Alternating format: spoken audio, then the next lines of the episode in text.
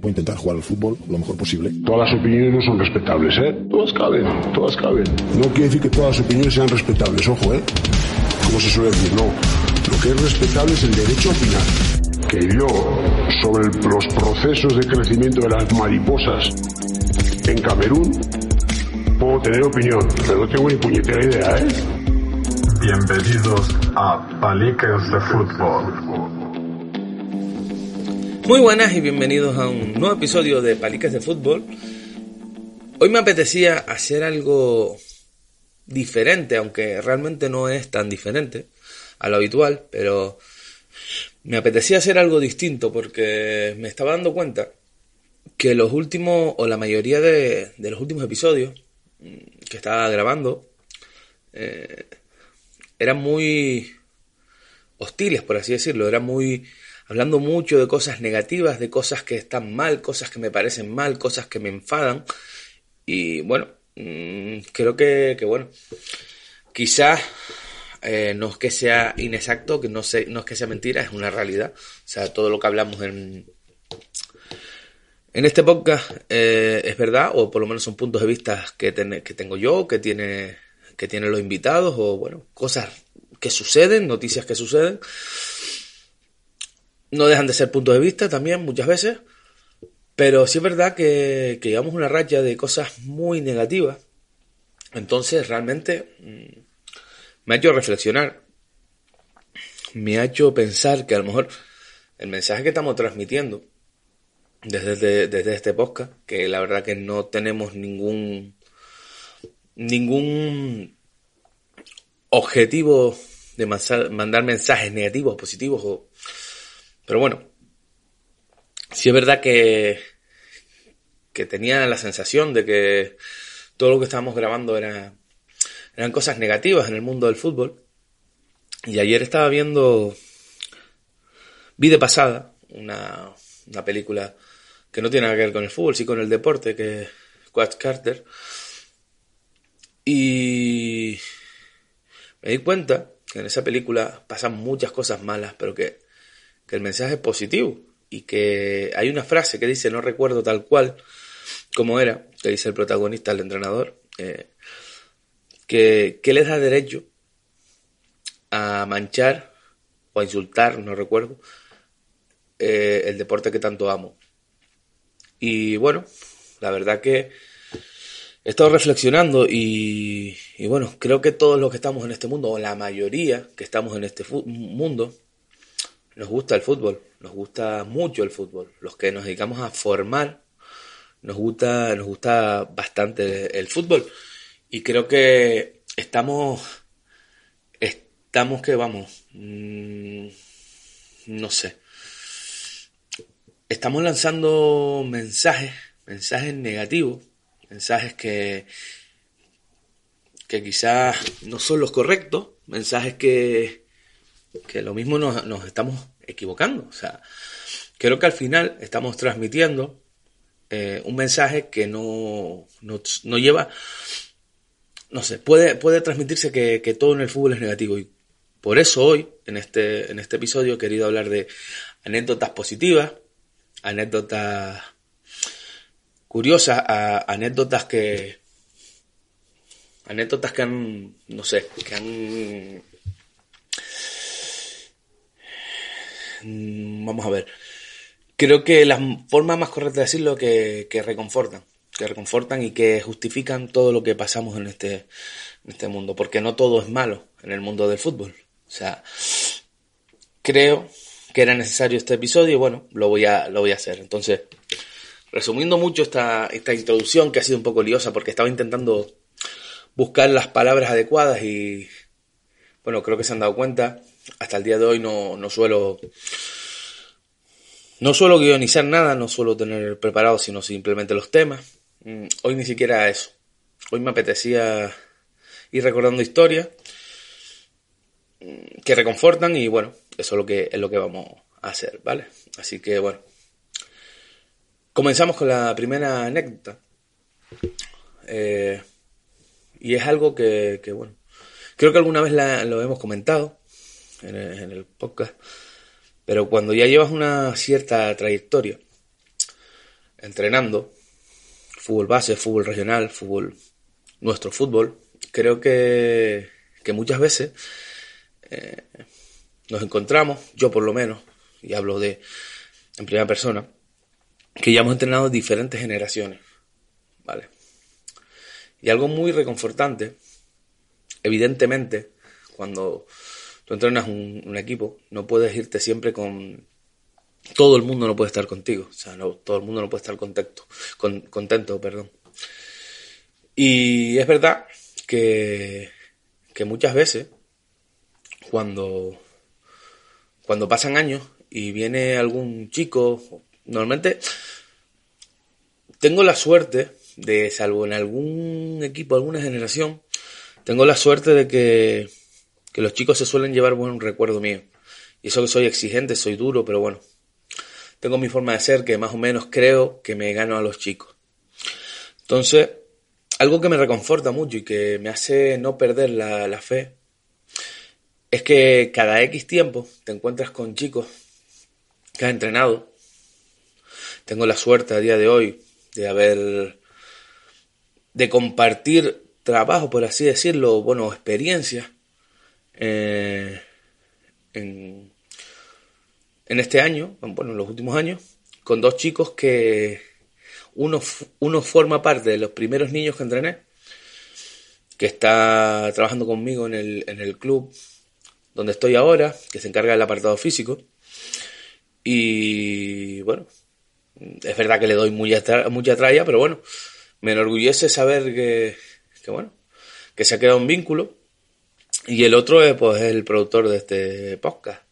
Eh, es el dueño del sello discográfico Teide Record. Que no lo entrené, es de la misma edad que el otro, pero no lo entrené mm, desde pequeño, sino bueno, coincidimos en juveniles. Juveniles y primer año de regional, creo. Lo hice mi capitán, etcétera, etcétera. Mm, y me enorgullece decir que, bueno, él, él, también ha sido, se ha dedicado a la preparación física, entrenador personal. Cuando ha estado en la isla, porque no está en la isla, eh, hemos lo he llevado a los equipos que he estado para que haga un entrenamiento, en pretemporada, eh, bueno. Mm, ¿Qué quiero decir con esto? Que algo que me, em, me enorgullece y, bueno, algo haré bien, pero bueno, tampoco depende de mí, los chicos son los que mandan, pero es que ahora estoy trabajando con dos que he entrenado, que ya, bueno, llega un momento que dejan de ser, dejamos de ser entrenador, jugador o adulto menor o adolescente y al final te vas convirtiendo en amigos. Mm, son jugadores tuyos, pero bueno, a la vez son amigos. Y creo que es algo de lo que sentirse orgulloso y reconfortante, que el, que el fútbol te dé estas situaciones, que puedas trabajar. Creo que, que es algo muy positivo, que me llevo, creo que siempre mínimo, me llevo 5 o 6 jugadores de, de las generaciones que he entrenado que se iban conmigo, que sigo en contacto con ellos, que me, que me mandan WhatsApp, que me vienen a ver, en este caso, pues bueno, Érico, que es el que está trabajando que es el que está trabajando ahora conmigo en, el club que estoy, pues recuerdo que él había dejado el fútbol, se fue al futbito, como digo yo, al fútbol sala, que siempre le doy mucha caña, porque me meto con el fútbol sala. De hecho, he estado en este podcast también. Eh, y recuerdo que venía cuando tenía un día libre, me decía, estás por el campo, me venía a saludar. Creo que, creo que esto es lo que nos llevamos, al fin y al cabo. O sea, no todo va a ser malo. No todo va a ser malo. Igual que con Jesús, él se fue para Inglaterra, seguimos siempre en contacto. Eh, hubieron, hay diferencias, obviamente, de edad, de pensamientos y de muchas cosas, pero poco a poco, bueno, al final se ha fraguado una, una amistad. Eh, ahora es mi jefe, como le digo, es mi jefe en el podcast, pero, pero bueno, eh, creo que son cosas positivas que, que te da el fútbol. O sea, no todo va a ser en lo deportivo, no todo va a ser malo malos gestos, no todo va a ser eh, mal ambiente, no todo va a ser problemas en la grada, no todo va a ser problemas con los árbitros. Creo que a lo largo de los años vas valorando, vas valorando estas cosas y creo que, que muchas veces no lo pensamos, o sea, pensamos en el, en este caso, hablo del fútbol porque es lo que, lo que nos lleva, pensamos que, que el fútbol es resultados, es entrenar, es formar un jugador, qué orgulloso estoy de que este jugador haya llegado tan lejos y al final, mm, como entrenadores de fútbol base, sobre todo ahora me estoy focalizando el fútbol base en esto que estoy contando, mm, formamos personas, formamos vínculos, independientemente de, de, futbolista, independientemente de tus capacidades como, como entrenador. Creas vínculos que creo, creo que funcionan por poner otro ejemplo, mm, me he encontrado con situaciones desagradables, obviamente, las normo mucho, donde se forman follones, donde se forman tanganas, donde se forman jaleos, y hay algún exjugador mío implicado. Calmoles está incontrolable, o sea, pero que a la hora de yo dirigirme a él, esté entrenándolo o no, que muchas veces no he estado entrenándolo, simplemente he intervenido porque lo veo porque al final, pues mira, son, son jugadores en los que, que has tenido y que le has tenido un aprecio y que has trabajado mucho con ellos. Y normalmente con los jugadores que tienen este tipo de carácter suelen tener problemas extradeportivos los que como entrenador al final te acabas implicando, aunque no quieras. Y son jugadores a los que muchas veces has ayudado y ves ese respeto que te tienen. Ese que por poner un ejemplo, a todo el mundo se lo quitan de arriba, se lo sacuden, y tú vas, hablas con él, lo agarras y se te para. Cuando te ve, te reconoce, se te para. Me ha pasado, pero ya no solo en el ambiente del fútbol, ¿eh? me ha pasado en, en la calle. Por casualidad, esto es una isla, el, mundo es un pañuelo. Y me he encontrado un problema en la calle y reconocerme y tranquilizarse, escucharme. Creo que esto es algo que no, que no valoramos. La labor social, el, el, impacto que tú tienes con los chicos, sobre todo cuando, cuando eres sincero, cuando tú vas de cara con los chicos, cuando tú vas... Voy a hablar, bueno, siempre hablo de manera natural, cuando tú vacilas con los chicos, cuando tienes que vacilar, cuando eres uno más de ellos y que cuando ellos saben que cuando te pones serio tienen que respetar, se tienen que callar, mm, creo que es algo muy, muy, muy importante y que eso se traslada a la vida. O sea, consigues que te tengan un respeto que el, que en la calle te lo tienen. O que tengan una confianza en ti para contarte. Mm, evidentemente aquí no voy a, no voy a contar cosas personales de jugadores, pero tengo muchas anécdotas, muchas anécdotas, muchas situaciones en las que los jugadores se abren conmigo.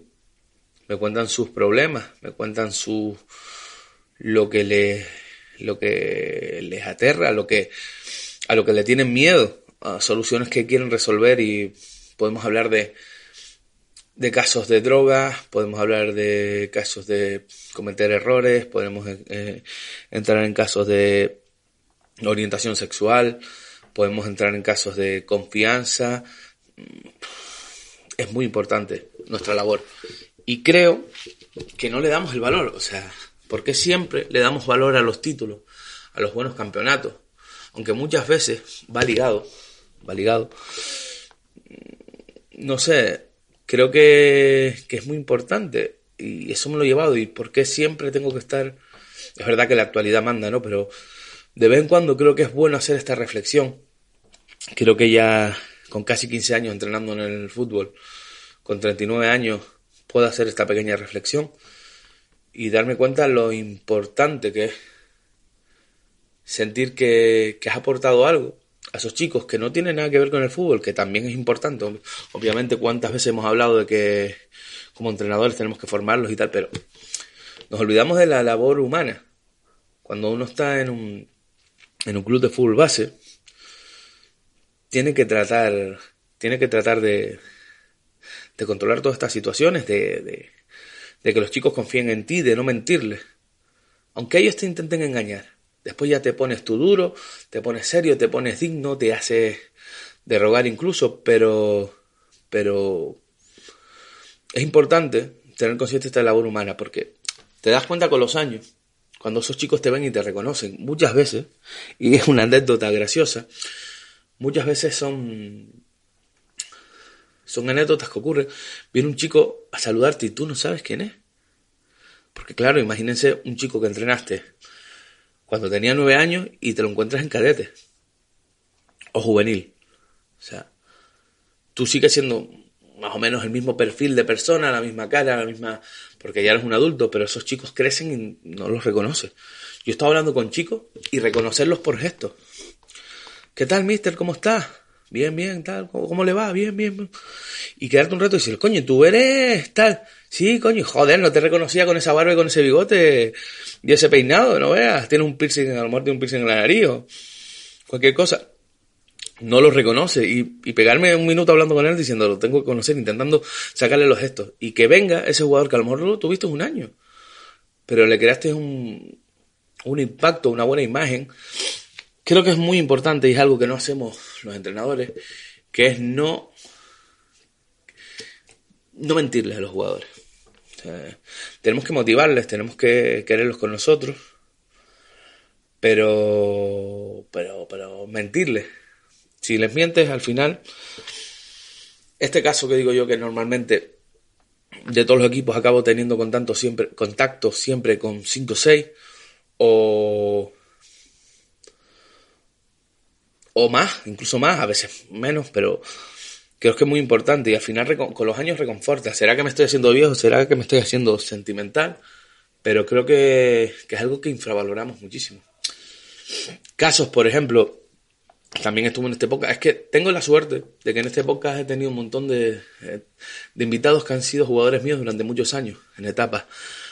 Se me viene a la mente ahora Dani Regalado, que estuvo aquí, que es el chico que está en, en Estados Unidos, con una beca futbolística, y está allá, mm, que lo hablábamos en el podcast cuando vino. O sea, siempre tenemos esos recuerdos. Yo me acuerdo que a él, mm, yo creo que nunca, por edad, lo entrené, nunca estaba en mi equipo siempre estaba una categoría por debajo, yo lo subía. Lo subía porque tenía condiciones futbolísticas y porque tenía eh, ese carácter humano, siendo un niño, esa personalidad, ese que me hacía subirlo. Y he peleado con él mil veces y, he peleado para que sea mejor futbolista y ahí está. Y de vez en cuando me levanto y o miro el móvil y tengo un mensaje de él, Mister, ¿cómo estás? ¿Cómo va todo? De vez en cuando soy yo el que le escribe cómo va, americano, lo llamo americano. Eh, recuerdo el día que él pasa a regionales, que si no recuerdo es mi última etapa en ese club. Y recuerdo que tanto a él como a dos jugadores más, pero sobre todo a él, que fue el que entrené toda la vida, estamos hablando que mis, todos mis años, mis primeros años antes de salir del club, que fueron bastantes, él estuvo conmigo, lo subía, y recuerdo que dediqué mi tiempo, pese a que ascendimos, a hacerle una despedida a los tres chicos que iban en el club muchos años. Eh, perdí, el, perdí el tiempo, no es la palabra. Dediqué un tiempo a escribirle, bueno, ayudé a los padres a hacerle el homenaje que le querían hacer por llevar toda la vida en el club. Mm, me pongo a disposición a cualquier persona para ayudarle, pero recuerdo que le dediqué a todos una frase en una foto en las redes sociales y que ellos respondieron con agradecimiento. Recuerdo que ese día lloraron. Creo que son vínculos que, que son bonitos, que son bonitos y que, que el fútbol nos da todo esto. El fútbol nos da todo esto, estos vínculos y, y somos humanos. Es como cuando 10 personas te agradecen lo que te, le has hecho por ellos y una persona eh, sin sentido, pues te tiran cara que no lo ayudaste, o que él cree que no lo ayudaste, o que no eres justo con él, y te vas con ese sabor amargo, de esa, pensando en, ese mensaje negativo,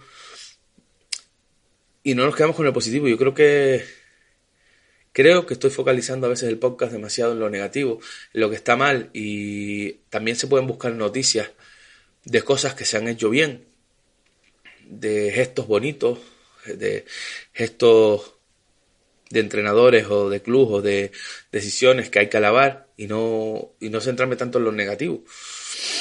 Pero bueno, también es verdad que la, actualidad manda y muchas veces eh, los debates que sacamos y las impresiones que sacamos y los temas que sacamos a veces pues nos llega a focalizarnos más en lo malo porque hay mucho que corregir hay que mucho hay mucho que hay mucho que ganar hay mucho que trabajar y hay mucho que mejorar.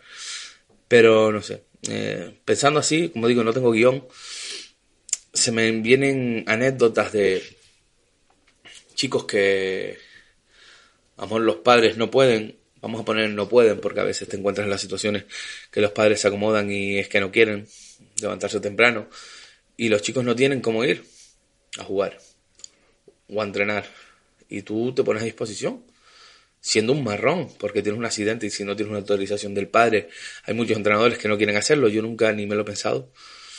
Lo digo aquí y hay muchas veces que en trayectos cortos he llevado hasta cuatro o cinco niños, porque no tienen cómo, cómo ir a entrenar y joder, a uno le parte el alma que el niño no se quede sin entrenar. Y ves ese agradecimiento en sus ojos, en, como repito, en los años, en, yo qué sé, pequeños gestos, dedicarte un gol, porque sabes que lo estás yendo a buscar, eh, darte las gracias a un niño a lo mejor de nueve años, diez años, darte, la gracia por, darte las gracias por lo que estás haciendo por él. Creo que, creo no, estoy seguro que eso es mucho mejor, mucho mejor que un título.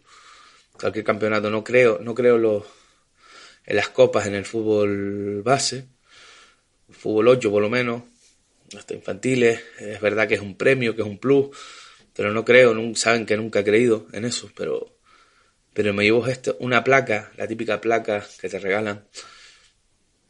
A mí me llena muchísimo, siempre que sea sincera, no sea la típica, típica placa que te, que te regalan la placa tipo por obligación en muchos clubes, no, yo prefiero, yo prefiero que no, si no están a gusto conmigo, o no he hecho un trabajo bueno, o creen que no tal, que no me regalen nada, pero prefiero la originalidad. Se me viene a la cabeza mm, el año que estuvo que estuve en el Sporting, que fue el primer año de pandemia, que llegué nuevo, llegué sin ganas. Soy sincero, no tenía ganas de, de entrenar, lo había pasado muy mal, muy mal. Tenía que empezar de cero otra vez. Estaba pasando por problemas psicológicos por, por todo lo que había ocurrido antes que no vine al tema. Y bueno, entrené un poquito entre para distraerme y por, por un compromiso que adquirí con una persona. Y bueno, me metí en un grupo, cadete primer año, nuevo, saliendo de mi zona de confort o de mi zona de trabajo habitual. Y, y es verdad que me costó, pero este grupo me devolvió la fe en el fútbol. Y estaré siempre eterna, eternamente agradecido al grupo del al grupo de jugadores del KTB del Sporting Tenerife, eh, al club por supuesto por la confianza y por el respaldo a Toñito, a todos, todos los que formaban parte de ese, de ese club, pero sobre todo ese grupo de jugadores me devolvió la fe en el fútbol. Y no fue un grupo fácil de entrada, estaban acostumbrados a ciertas cosas, estaban acostumbrados a, a una forma de trabajar, a concesiones que entrenadores le habían dado que, bueno, para mí no son normales. También es verdad que estamos hablando de un cadete, ya estamos hablando de cadetes y es una competición. Pasa a ser una, a competir por un puesto, pero bueno, ellos poco a poco fueron asimilando lo que nosotros le íbamos diciendo, tanto yo como, como, como Fran. Y de verdad, lo he dicho siempre y no creo que les debo yo más a ellos que lo que ellos nos deben a nosotros, o por lo menos a mí. Creo que ese grupo de jugadores supo trabajar, supo adaptarse, supo crear buen ambiente, supo entender las normas. Eh, y, no me duelen prendas en decir que es el mejor grupo de padres que me he encontrado en el fútbol y eso que la primera vez que entrené tuve mucho respaldo de los padres, eh, pero no fue tan unísono, o sea, también estoy agradecido al primer, primer grupo de padres del María Auxiliadora que me dieron la oportunidad, que me dieron la confianza, siendo un entrenador, ni siquiera siendo entrenador, porque no tenía título. Y la verdad que me lo dieron todo, me lo dieron todo. Pero en este caso era distinto porque eso eran niños que sí me habían pasado una situación complicada en el pueblo y bueno, unas ciertas circunstancias que no vienen al, al cuento. Pero la verdad me lo dieron todo, me trataron como, como de lujo. O sea, estoy muy, muy, muy agradecido. Pero en este caso estamos hablando de un grupo que no me conoce, que llego de cero, que tengo una tara mm, por mi forma de ser, por mi forma, quizá por mi, por mi físico, por, puedo dar una imagen que no es fácil de que la gente confíe en mí. De hecho, siempre la primera, la las primeras sensaciones son de rechazo o de duda hacia mí. Eh, pero bueno, mmm, acogieron. Eh, no olvidaré nunca el primer partido, el primer partido de, de, liga cuando tengo que tomar una decisión, porque claro, los primeros partidos son los más complicados. Tengo que tomar una decisión eh, con un jugador para que sirva de ejemplo y intentando reconducir lo que a día de hoy ese chico me ve. Incluso me escribe, que es de lo que, lo que hablé antes. Me escribe, me manda, me manda WhatsApp, mister, ¿cómo estás? Me pasó esto, ¿me puedes ayudar con esto? O sea, brutal, pero bueno, el primer partido tuve que tomar una decisión que en muchos casos eh, me hubiera echado los padres encima. Pero, pero recuerdo ese día como si fuera hoy en el mundialito, cuando se me acercan dos, dos padres, me dan la mano, me dicen que el padre de tal y el padre de tal. Lo primero que se me vino a mí a la mente es que habían sido el 14 y el 15. Digo, empezamos bien, ya me vienen a reclamar algo. Y todo lo contrario, lo primero que recibí fue felicitaciones, esto es lo que hacía falta, estamos con, nuestros hijos han sido suplentes, pero estamos con ustedes a muerte para meter en camino a los chicos y, y ahora adelante, o sea, no, no olvidaré nunca ese día. Es uno de los días que más gratificante ha sido una charla con, con los padres. Como digo, estoy agradecido no solo a ellos, que también, sino a todos en general habrá alguien que, bueno, los niños que el niño que menos jugaba, aunque intente que jugaran todos, pues no tendrá un buen recuerdo de mí, pero bueno, creo que de ese grupo trabajando, siendo honesto con ellos, siendo honesto con los niños, siendo honesto con, con todo el mundo, fue una cosa brutal. Nos trataron a mí y a Fran de una manera espectacular y no, no tengo palabras. Por eso digo, hago esa diferencia con el primer grupo que entrené, porque ni era entrenador y bueno, fue una situación de circunstancias, me ofrecía entrenar el equipo porque se habían quedado sin entrenador, eh, también es verdad que era fútbol alevín y bueno, mm, fue un grupo de padres distinto porque, porque son niños, entonces, pero claro, en este caso ya eran cadetes, no es tan fácil entender, no me conocían en este caso, en el anterior sí me conocían porque había estado en el club, o sea, habíamos compartido club, aunque, aunque no me conocían del todo, sabían quién era.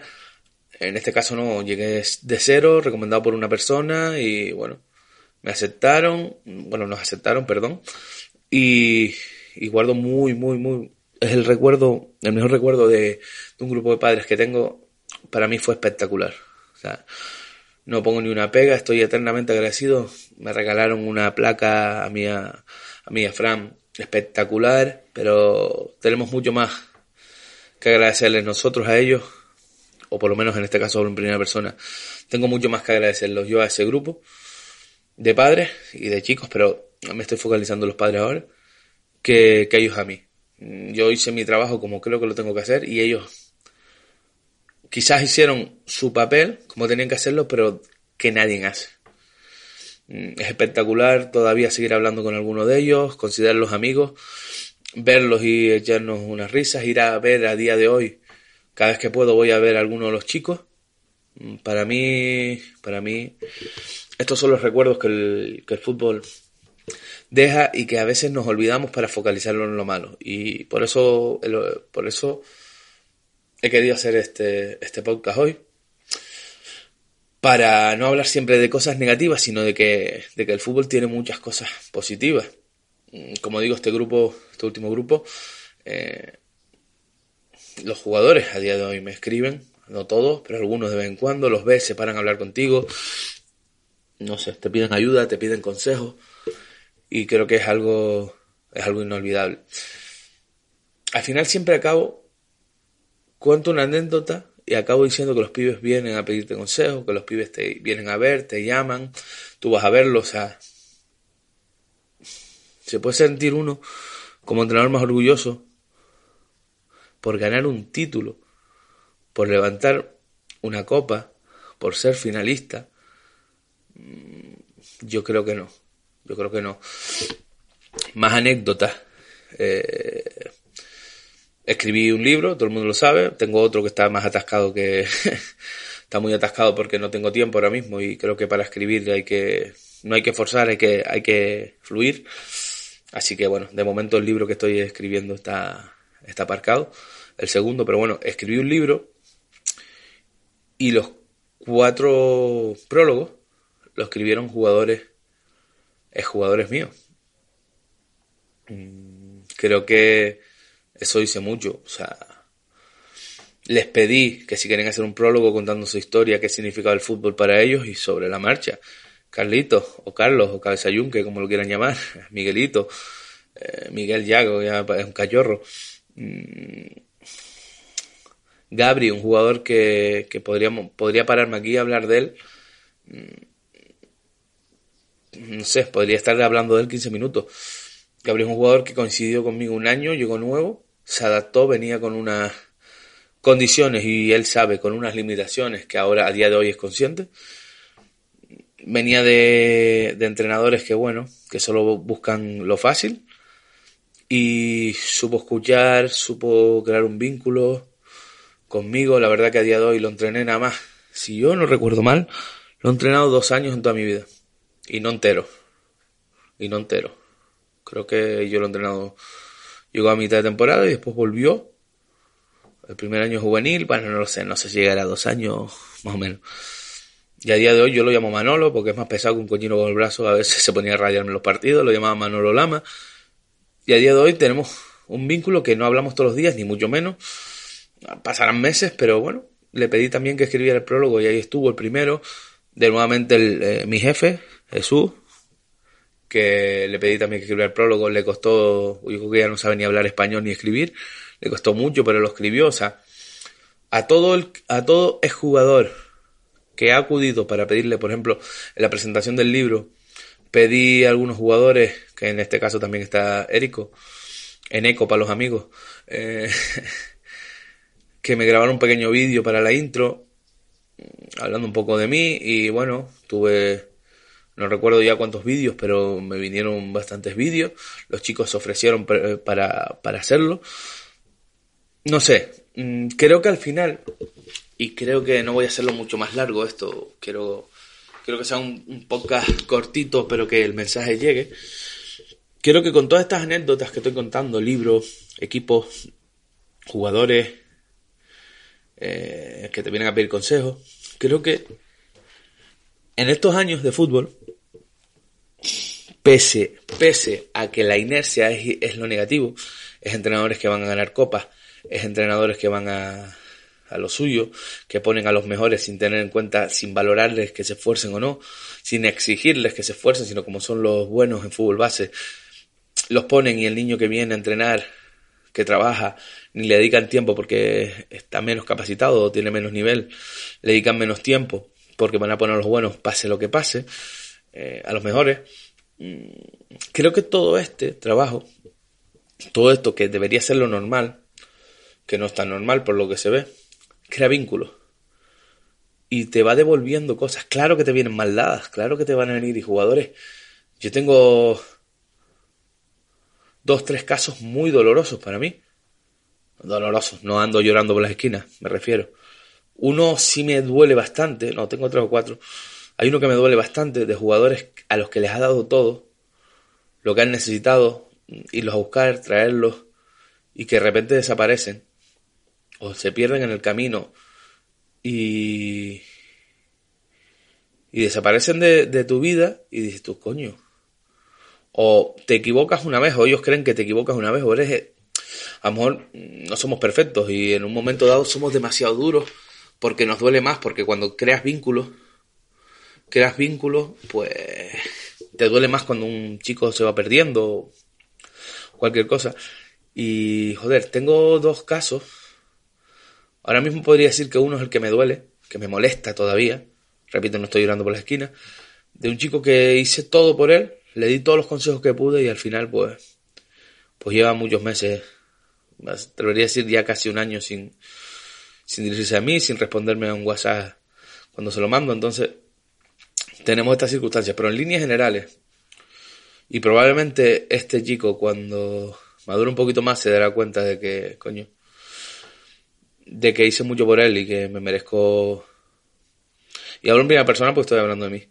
Me merezco un poquito de consideración, pero bueno, eh, es indiferente. Estoy pasando lo positivo. Por eso digo que es reconfortante, que cuando tú haces estas cosas bien, lo que deberíamos hacer los formadores bien, formar personas, jugadores, ser honestos, no mentirle a los chicos, no jugar con sus sentimientos, sino ser sinceros y cuando hay que decir cosas que no, que no gustan, decírselas, mientras menos edad tienen, pues más, más tacto hay que tener.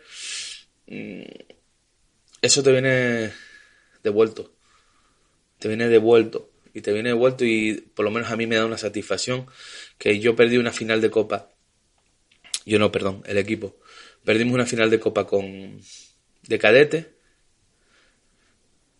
Los chicos lo pasaron mal y yo lo recuerdo como un año espectacular. No porque llegamos a la final de Copa, sino porque el ambiente del grupo fue impresionante. Porque fuimos uno, porque hacíamos fiestas, cada, fiestas con niños, ¿entiendes? Porque uno llevaba la tele, el otro llevaba la play, eh, llevábamos papas, pizza, lo que fuera, y en las casetas hacíamos un torneo de FIFA. Eh, sacamos, salíamos fuera, poníamos un plástico, le echamos jabón y agua y nos poníamos, nos poníamos a deslizarnos y a tirar penaltis y, y hacer cosas esas. Fue un año brutal. Y muchas veces nos olvidamos que, que esto que estoy contando, a lo mejor te lleva a ganar un título. A lo mejor te lleva a ser un temporadón. Que el ambiente es muy importante en un equipo. Pero solo pensamos en la copa. Y a mí, sinceramente, me reconforta más un, un buen ambiente como este, como lo tuve en su día, en mis etapas de, en el club que estuve, que no quiero nombrarlo ahora mismo, como lo tuve en el Sporting Tenerife, que fue espectacular, espectacular, y solo el COVID nos paró, y otro ejemplo de que la buena dinámica, el buen ambiente, juntándose con los buenos jugadores, te hacen estar mucho más cerca de, de objetivos grandes, y en este caso fue que si no se para la liga, yo creo que el ascenso hubiera llegado de manera natural, no como por la pandemia. Y no tuve esa suerte en el, en el siguiente club que estuve, porque nada remaba a favor, nada, era un desastre de club, no quiero ni nombrarlo ya. Y ahora estoy en el club que estoy actualmente, en Atlético Tacoronte, estoy encontrando otra vez que aunque ha habido dificultades, aunque ha habido mil, mil historias de por medio, se ha conseguido crear un buen grupo a base de trabajo y, hombre, no hemos tenido por situación de pandemia ni nada, posibilidad de hacer tenderetes ni nada. Pero se ha creado un buen grupo a base de trabajo, repito. Y bueno, ahí estamos, un equipo que tenía que luchar por la permanencia, dejar dos debajo. Ahí estamos luchando por, por cerrar ya el playoff y bueno, prepararnos para lo que pueda venir. Y al final son consecuencias. Por poner un ejemplo de este último equipo, eh, perdimos en el hierro Perdimos en el hierro tercero, doloroso, errores nuestros, no salió nada, mm, arbitraje, todo lo que se pueda, eh, se pueda decir. Acabó el partido, jugadores muy jodidos, muy jodidos por errores puntuales de los que se aprenden. Eh, tuvimos un ratito, buscamos la forma de acercarnos a Tamadusta, a la caleta, y hubieron, nublado y todo, hubieron cinco o seis chicos que se bañaron, los demás sacando fotos, risas, buen ambiente, tirándose por columpios.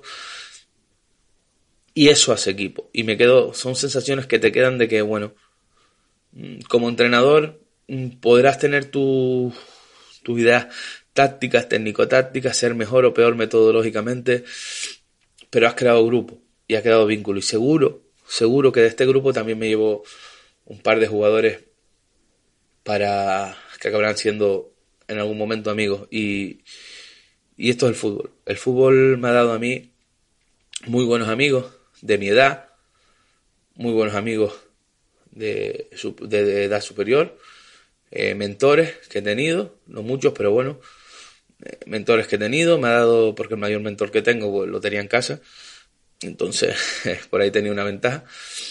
Eh, me ha dado muchos amigos de mi generación, de jugar, bueno, tienes más o menos contactos, pero los ves y tienes recuerdos buenísimos. Y como entrenador te están dando muy buenos recuerdos, muy buen trato por parte de padres, de jugadores, etcétera, quedándote con lo bueno. Pero es que con los años el fútbol me ha dado amigos que son de menor edad, que fueron jugadores y ahora son amigos. Fueron jugadores míos y ahora son amigos. Y creo que para cerrar tenemos que acabar con, con este mensaje. El fútbol no solo son cosas negativas. Lo que pasa es que vende más lo negativo. Vende más y hay muchas situaciones que arreglar, pero tenemos que cambiarlas nosotros, entrenadores. Y bueno, el fútbol es vida, es un, es un modelo de vida y yo siempre he dicho que, que me gusta tanto el fútbol, amo, amo tanto este deporte que me costó dejarlo. Me quedé cojo prácticamente por seguir intentando jugar al fútbol. Me formé para, para no cometer los errores que cometieron conmigo. Y el fútbol es vida. Es una frase dicha, pero, eh, hecha, perdón, pero el fútbol es vida y te da, te da muchas, muchas buenas cosas como para estar focalizando siempre en lo malo. Pensemos en lo que nos da el fútbol, pensemos lo que podemos hacer por mejorar el fútbol y dejemos de poner siempre el foco en lo negativo, empezando por mí. Con esto termino. Espero que este podcast un poquito diferente de anécdotas, de intentar buscar lo positivo del fútbol, que lo hay y mucho, mm, les haya gustado Mm, espero sus comentarios si, si lo tienen bien en las redes sociales de Pariques de Fútbol.